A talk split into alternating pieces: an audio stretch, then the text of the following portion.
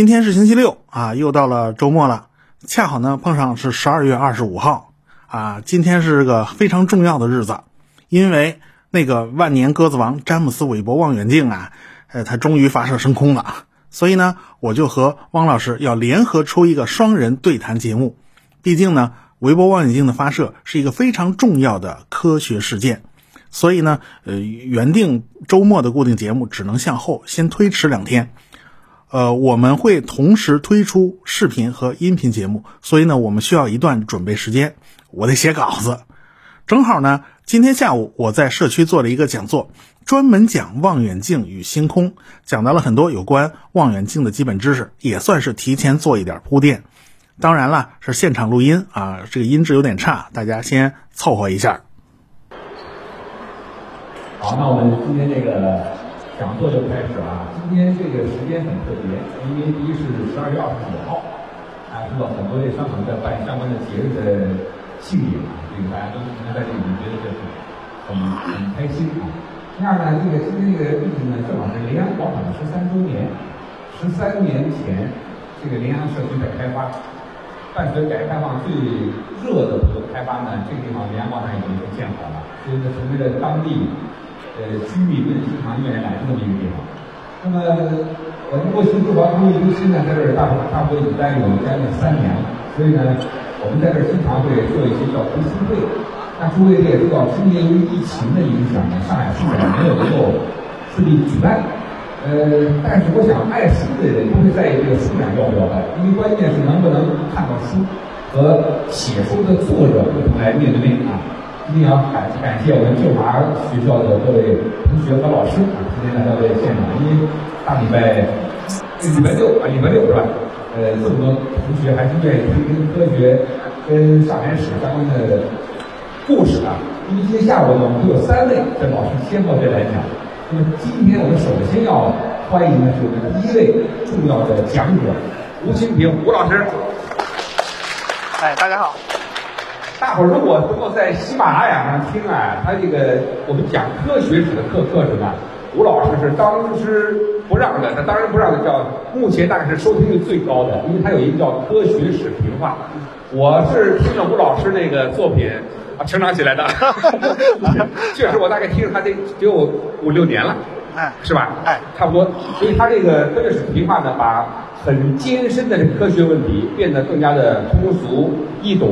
而且他们还有一个叫科学声音的组织，对对，不断的在替大家再去呃答疑解惑。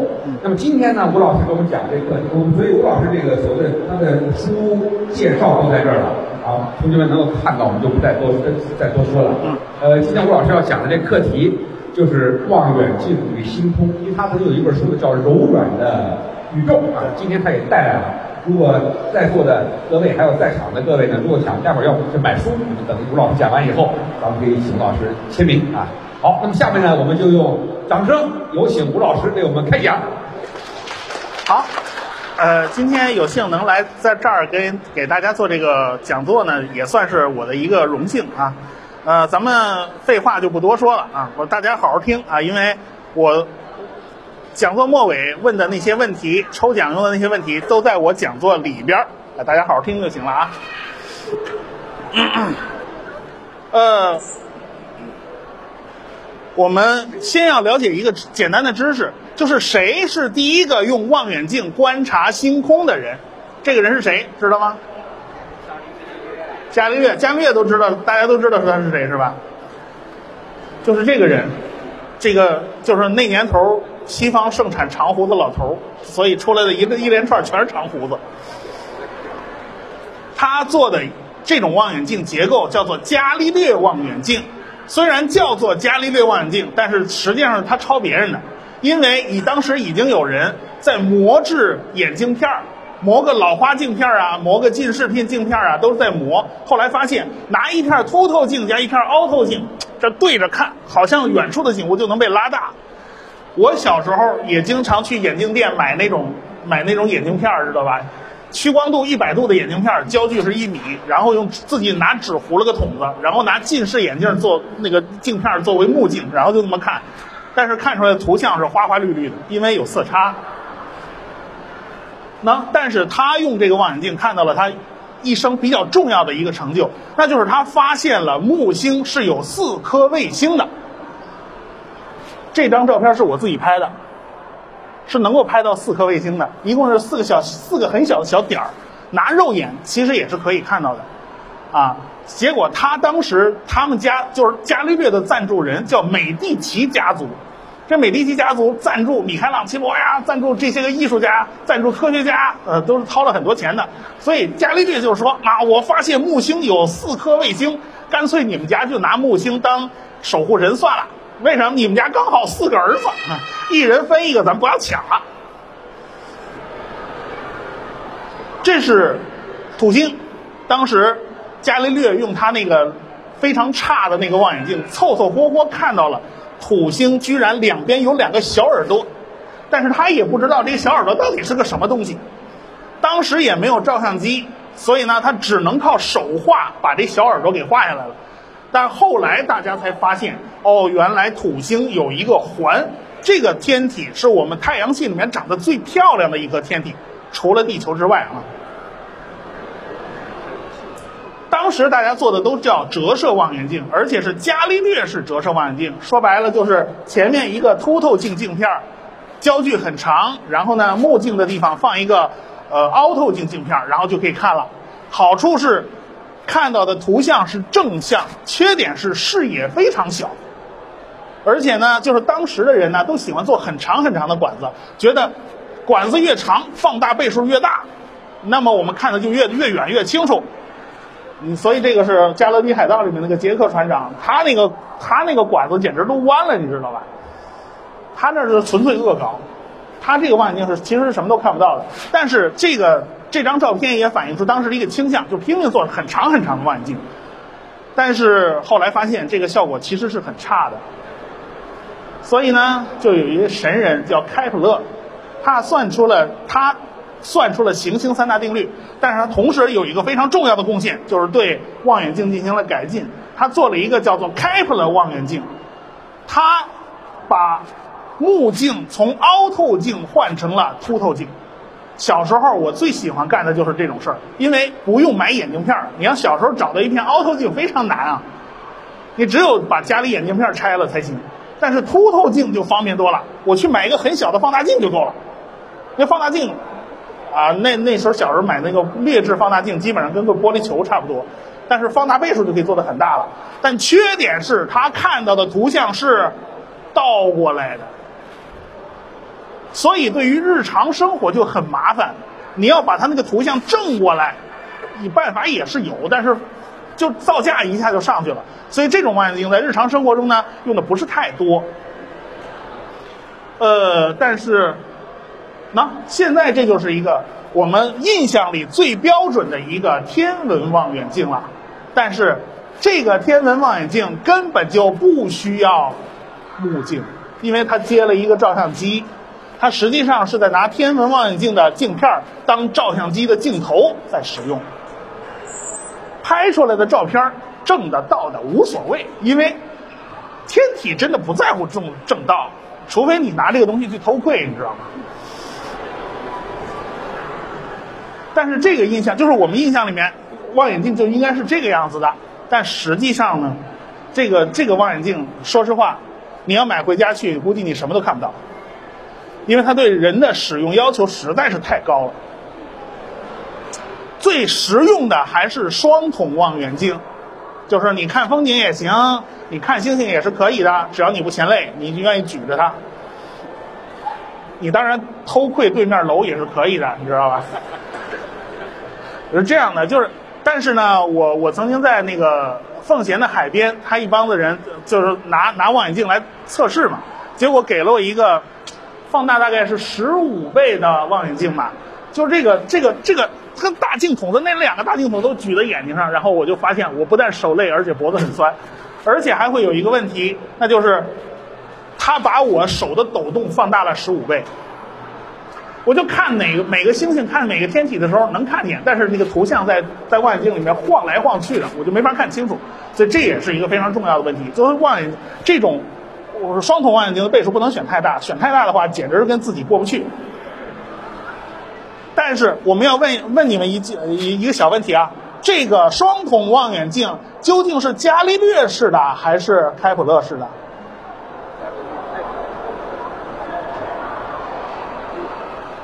我们具体点说，这个望远镜是开普勒式的，理论上应该看到两个倒着的图像，但是它里面装了两个棱镜组，把这个图像给翻正了，所以你没看见啊？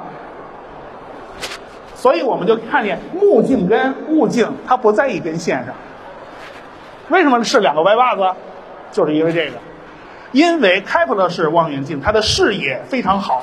而且它还有一个本事，就是在目镜里面放个十字丝儿，你要伽利略式望远镜根本做不到。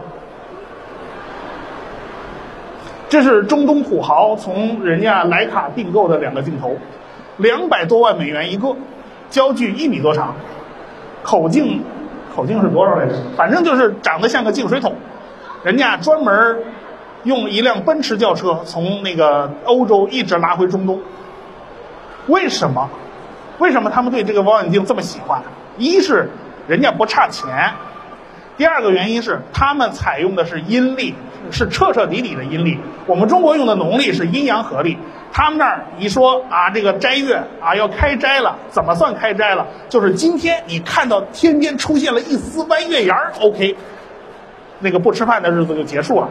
就可以开开，就是开开心心的大吃一顿。所以他们有个习惯，就拿望远镜瞄着，什么时候看见月亮，什么时候开始吃饭，就就是这么干的。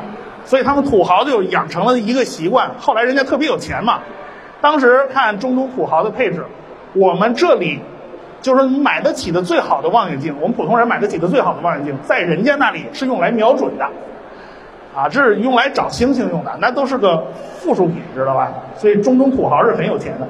但是我们要知道，做这种大号的折射望远镜是非常非常非常贵的。这两个人，这个兄弟俩，做了世界上最大的一支折射望远镜的镜片儿，口径一米，换算成英寸就是四十英寸的望远镜。为什么做这个大望远镜这么费劲？因为你要想消除色差。必须用三片不同的玻璃，折射率不一样啊。然后磨成三片透镜，然后拿胶把它粘在一起。你想想，三片透镜要磨六个面儿然后两个两个面儿还要严丝合缝的完全匹配才能粘在一起。这样的工作量实在是太大了。而且他们还碰到了一个问题，就是这个大望远镜装好以后发现。玻璃片的重量大得吓人，举起来以后，玻璃片居然会变形。所以这片镜头实际上会造成举起来以后成像就不行，放放垂直了大概差不多，放躺下大概好一点。反正它各种姿态，它的成像都是不一样的，这个就要了老命了。这个这片望这台望远镜有多大？这是爱因斯坦参观叶坎式天文台去看这台望远镜的图像。我们看看啊，这台望远镜有这么大，这个大筒子，你想啊，物镜可是最大的一个大筒子呀。那个大大大镜片大概有三片，三片口径一米的这个大镜片，举到这个望远镜的顶端，大头在上头，整个这个望远镜已经重的不行了。所以这就是它最大的一个缺陷，而且。即便是用三片不同的玻璃，想尽办法消除色差，这色差还是消除不掉的，多多少少会剩下一点儿。对于天文观测来讲，这是致命的。那该怎么办？好，现在我们看啊，折射望远镜当然也是有优势的，那就是说它每一片镜片都可以修正一点误差，但是带来了一点新的误差，然后后面就再加一片儿。再加一片，再修掉一点，再带来一点新的，然后再修掉一点，再带来一点新的。所以，一个照相机的镜头组是会消除很多很多的误差，那最后把像场搞得非常非常漂亮。这就是透射镜片的好处，就是你反正沿着一根轴线，一片一片的加上去就可以了。这就是折射望远镜的好处。旁边这个，这个，这个是一个巨大的镜头。大家知不知道这个镜头是用在哪儿的？这个记住一个知识点啊，这是世界上最复杂、最昂贵的镜头，用在哪儿？用在光刻机上。为什么？光刻机实质上就是把一张图纸缩小到几纳米的空间里面，所有的条纹、所有的笔画，一笔一画不能模糊，它要改掉多少误差才能走实现这个目标？但是我们要知道，现在用的刻五纳米的那种极紫外光刻机，再用这种透镜就不行了。因为人家已经属于 X 光的一部分，它遇到玻璃片的时候根本不拐弯儿。你想让它用玻璃去做成像，已经不可能了。那么我们就只能用反射成像。为了改掉误差，就必须把光路设计的特别复杂，来回反射。这个是极紫外光光刻机的一个镜头系统，它就不可能像玻璃片那样排在一根直线上。这个复杂程度就大大增加，但是好处是极紫外光刻机用全部用反射镜片，它一点色差都没有。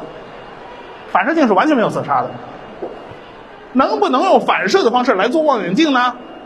在三百年前就有人这么干了。这么干的这个人就是牛顿牛老爵爷，他已经这么干过了。他当时做了一台反射望远镜，真正的大镜片是在屁股后头。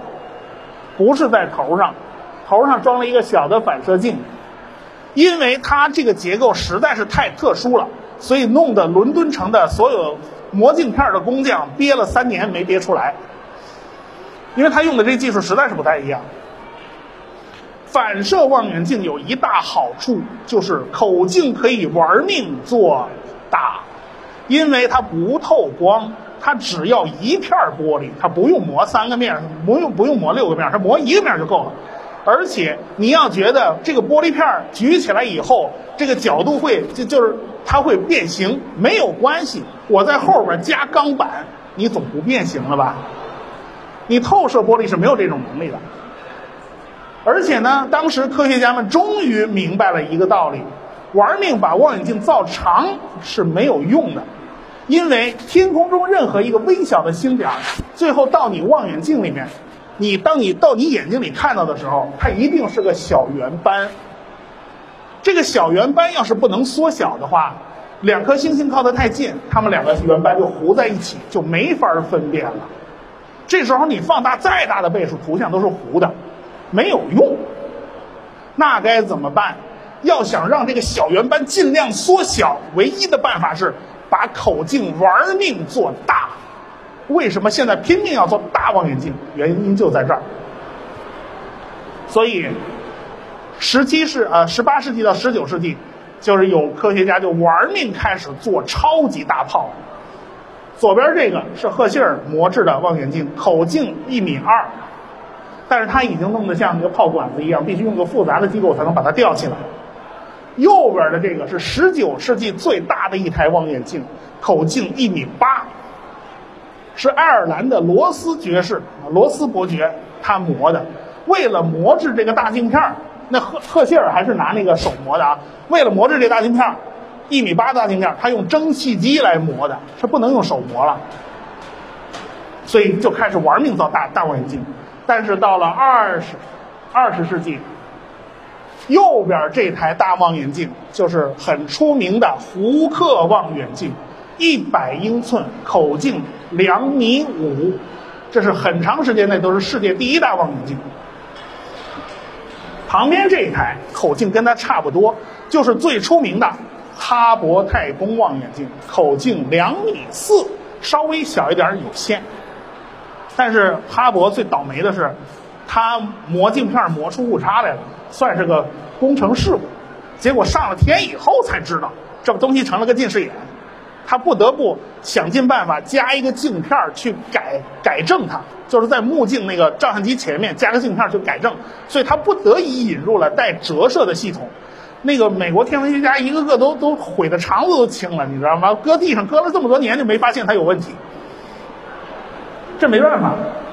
所以这个两台望远镜都是口径两米五左右的这么一个望远镜。后来美国到四十年代的时候，磨制了世界上最大的五米望远镜，口径二百英寸，也就是将近五米。这台望远镜叫海尔望远镜。这台望远镜，这就是它的一个大镜坯，是康宁玻璃公司出产的吧？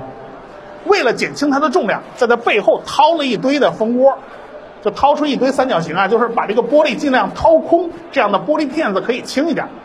但是你还不能影响它镜面的平平滑程度，这是美国人特有的技术。我们也可以看看这个镜体有多大，五米口径嘛。看看这个镜子在落成典礼的时候，这镜子有多大？看到了啊？这个望远镜采用的一个结构，我们发现它的望远镜的形状都很奇怪。这个望远镜可以这样转，然后呢可以拧，但是为什么它要把这个支架给它斜过来？我放成照相机支架这样横平竖直的不行吗？答案是真不行。这个有关这个问题，我们后面再讲啊。这是苏联的大地平光学望远镜，就是说，苏联人说你美国人磨了一口五米直径的大镜子，OK，我要磨个六米的，我一定要超过你。但是很遗憾，他们镜片的制造技术实在是不过关，他们做的镜片比美国人厚太多了，而且造了一半，那镜片咔哧中间有个裂纹，你这要了老命了，没办法。只能把备用镜片拿上来重新再磨，磨完了以后，经检查的时候发现，这个磨的过程不太合格，中间有一块地方，如果让它掺和进整个光学系统的话，会影响成像质量。苏联人采用的做法是拿块黑布把它蒙上，他们采用的这种方法都非常暴力。还有呢，他们发现这么大的望远镜。它不能用刚才海尔望远镜那个支架，因为他们玻璃片子太重了，实在是扛不动了，所以他们采用了大地平结构。这个地平结构就跟我们现在照相机的三脚架是一样的，左右转，上下转，这就 OK 了。但是它会引入非常复杂的一个问题，就是说我们在跟踪一颗星星长时间拍照的时候，不但左右要动，上下也要动，而且动起来还不是匀速转动。这个问题。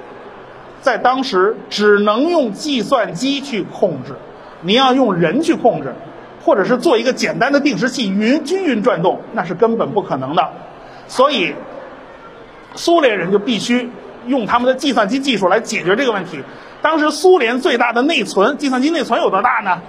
六 K，比计算器还小，所以你就得在六 K 的内存里面完成所有的这些程序。所以苏联人是很下了一番功夫的。所以这台大望远镜它是一个失败的产品。为什么？它有很多的创新，很多的第一，但是它是个失败的产品，因为苏联没有一个好的望远镜台纸。你就会发现，这个时候，望远镜较量到最后，简单的说，我的口径最大，我的光学磨镜片磨得最好，等等等等，这一系列的因素都会被自然因素全部。吃光，因为他们把台址选在了高加索山上，大概海拔两一一两千米，差不多是那么高的地方。结果这个地方的空气晃得一塌糊涂，就是你在看月亮的时候，你就发现月亮被水洗一样，有无数个这个扭来扭去，整个就像透过热气看后边的景物，经常会扭曲。这种扭曲导致它的巨大口径完全浪费了。你别看它造的比美国的海尔望远镜还要大，但是它的分辨率却比海尔望远镜差很多。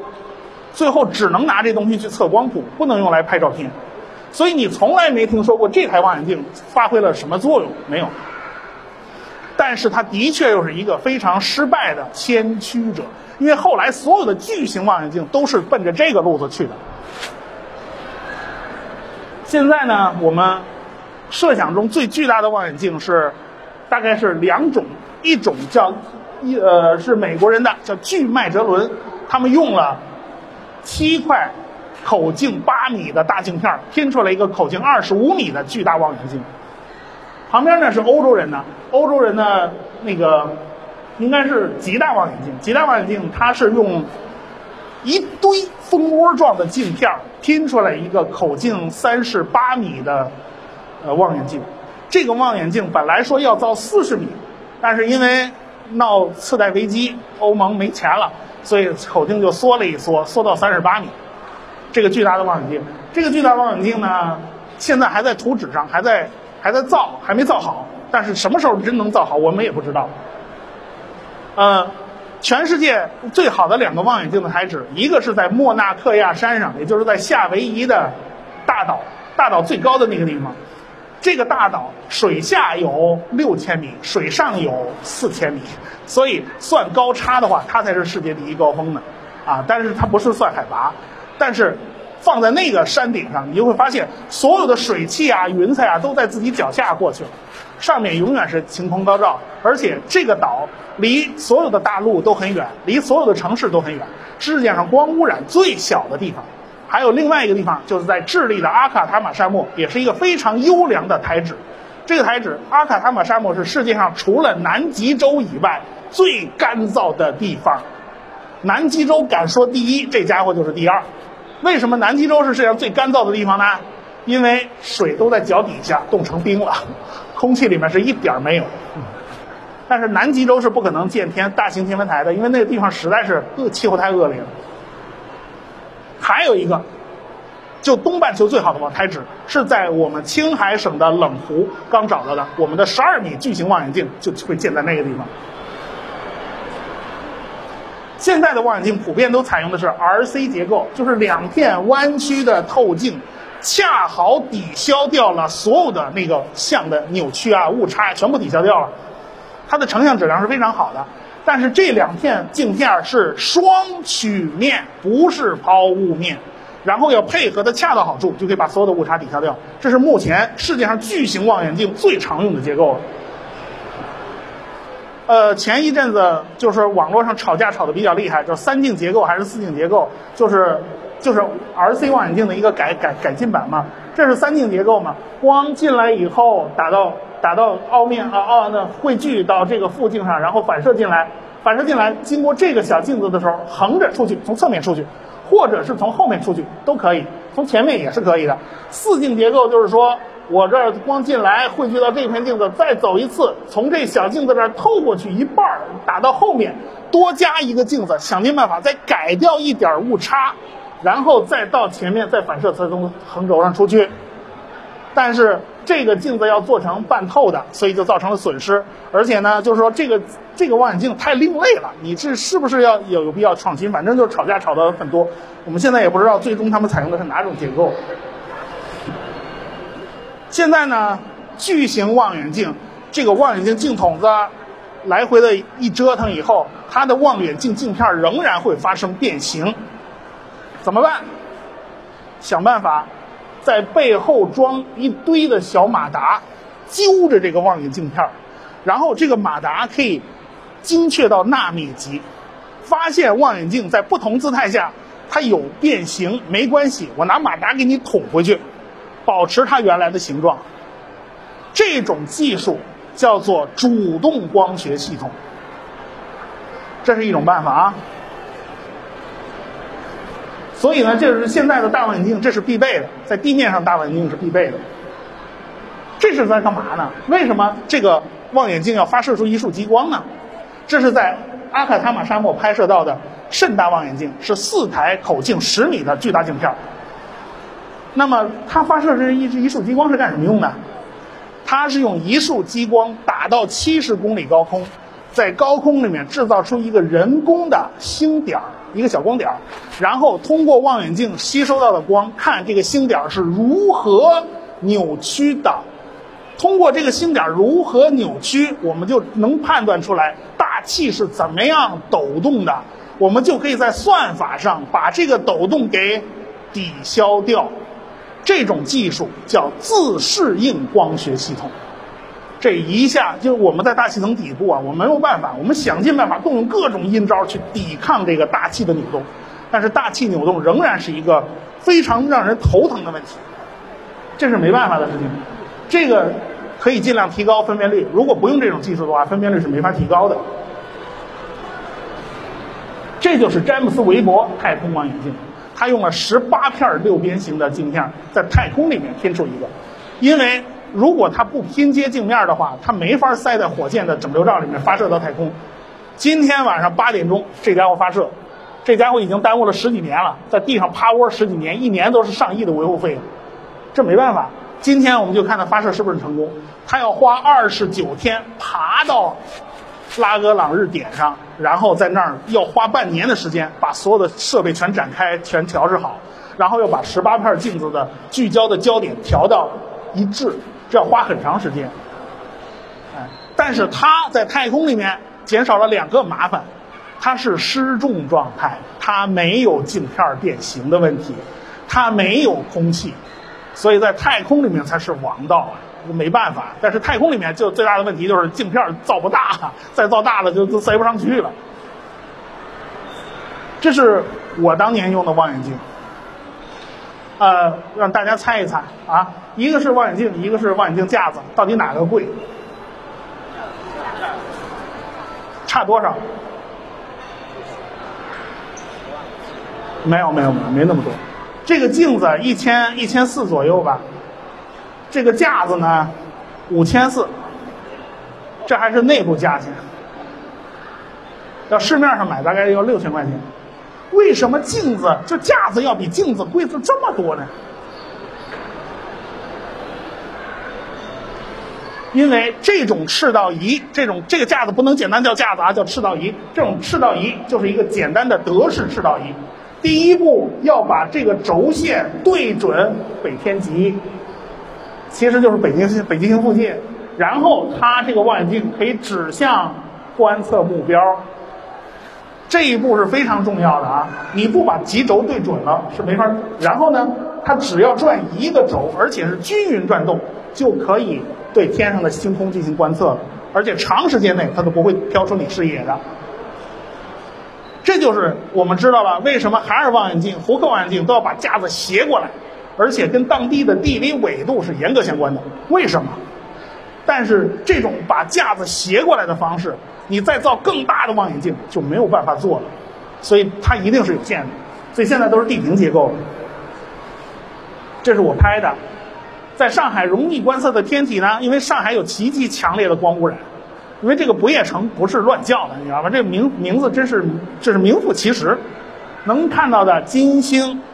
金星是有圆缺的，这是我拍下来的，都是黑白照片啊。这是金星，金星非常亮，全天最亮的一颗星，负四等，而且呢，经常会跟路灯闹混了。我以前在哪儿的时候，哪哪条路上，我就发现，在一堆的路灯里面，有一个路灯居然是跟着我走，我走到哪儿，他走到哪儿。后来发现那不是路灯，那是金星。啊，旁边是木星，这木星也是我拍的，木星。我们以为望远镜视野里面可以看到的木星其实很大很大，不对，你根本看不到，你只能看到最多有比黄豆大一点而已，能简单的看清楚，上面好像有一有一些条纹，就已经到顶了。拍摄这两张照片的时候，都要等视宁度特别好的时候，大气几乎不抖的时候。我们一帮子人去拍天文照片的时候，最运气最好的时候是个雾霾天儿。那天居然空气宁静度爆表，后来我才搞明白，如果空气上下对流太厉害的话，就不会有雾霾了，这没办法。这就是土星，这张也是我拍的。土星呢，土星土星环，你要你能不能清晰的拍到一个土星环，就是你的水平。土星环里面有两道缝，我只拍出来一条，啊，还有一条没拍出来，就水平不行，你知道吗？如果你们真能拍到两条缝，那你水平水平真的是很牛了。这就是我们上海最容易看到的一个深空天体，就是 M 四二猎户座大星云。我们通过望远镜看的时候，可以看到中间那三颗星，中间那颗，那是这个样子的，旁边有一些淡淡的云气，你眼睛最多能看到，喂，有点发绿光，这是一个星云，这不是一个星体。但是真要在照相机长时间曝光拍照以后一拉，天哪，一个漂亮的蝴蝶状的大星云就显示出来了，这就是天文摄影的魅力。但是我们肉眼睛、肉眼是没有办法长时间曝光三分钟积累，那是做不到。还有一个叫 M 四五，叫昴星团。我们在望远镜里面看，最多是这个样子的。但是经过长时间曝光，进了软件以后一拉，你会发现周围有非常丰富的云气。但是你千万别觉得云气跟这几颗星星有什么关系啊？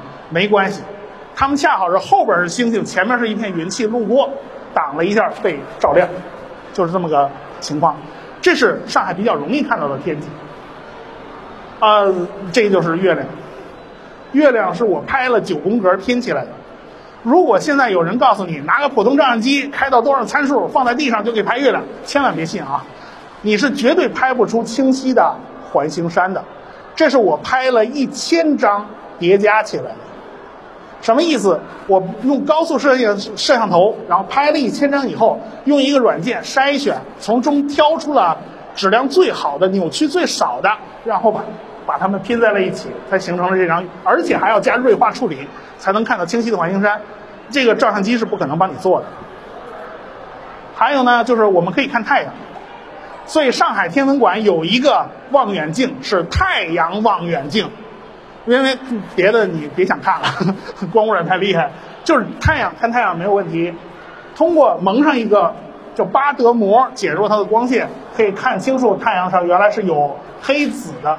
有人可以把把黑子拍得非常非常大，但是这张拍的不怎么样。还有一个可以拍日珥，有个专用的望远镜叫做日耳镜。其实应该叫做那个单色单色就单色望远镜，它只看氢的原子光谱很窄很窄的一条，大概是六千多纳六百多纳米的一条红色光线。这条光线恰好是太阳的色球层发出来的，光球层没有这个这个成分，所以它就把光球层给滤掉了。在这个在这个日耳镜观察到，它哎发现左下角有个日珥冒出来，这是上海仅仅能观测的几个比较。亮的天体，其他的观测起来就够呛了。还有一个就是要夏季灿烂的银河，也是可以拍的。但是拍银河你也别信，说那个照相机一开，咔嚓一张就能拍下来，不行。啊要拍一下清晰的银河，也是要一个小的赤道仪，叫做星野赤道仪。不过那个很很很轻便，很小，也不贵，就这么个玩意儿。是能够拍下这张银河，也是要几十张照片把它拼起来，才能拼得这么清楚。好，结束，就这么多了。